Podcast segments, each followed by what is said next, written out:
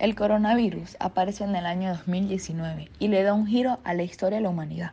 Consecuencias económicas, sociales y sobre todo sanitarias ponen en jaque a la humanidad. El distanciamiento social y el uso de las mascarillas llegan a ser la norma del día. La química es la ciencia que juega un papel esencial en estos momentos de crisis mundial, desde la prevención hasta el tratamiento. Es la química nuestra aliada principal. Desde el jabón, los antisépticos y desinfectantes, la química ya está tocando las puertas. Las vacunas, los medicamentos, incluyendo el oxígeno, han requerido investigación continua e intensiva.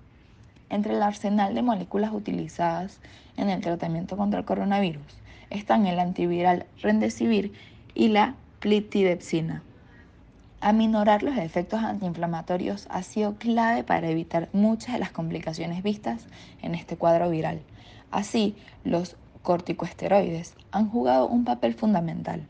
Otras estrategias terapéuticas se han basado en el uso de anticoagulantes, inhibidores de citoquinas, anticuerpos monoclonales e interferones.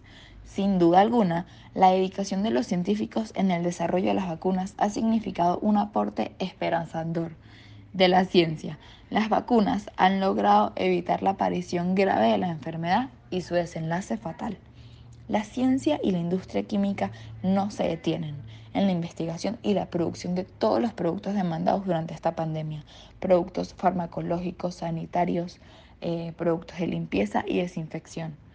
En conclusión, gracias a la química por desarrollar los diferentes reactivos utilizados para el diagnóstico del COVID químicos que forman barreras protectoras en la piel, producir medicamentos y generar vacunas para prevenir la enfermedad, además del aire medicalizado y oxígeno presente en los respiradores para combatir las complicaciones respiratorias.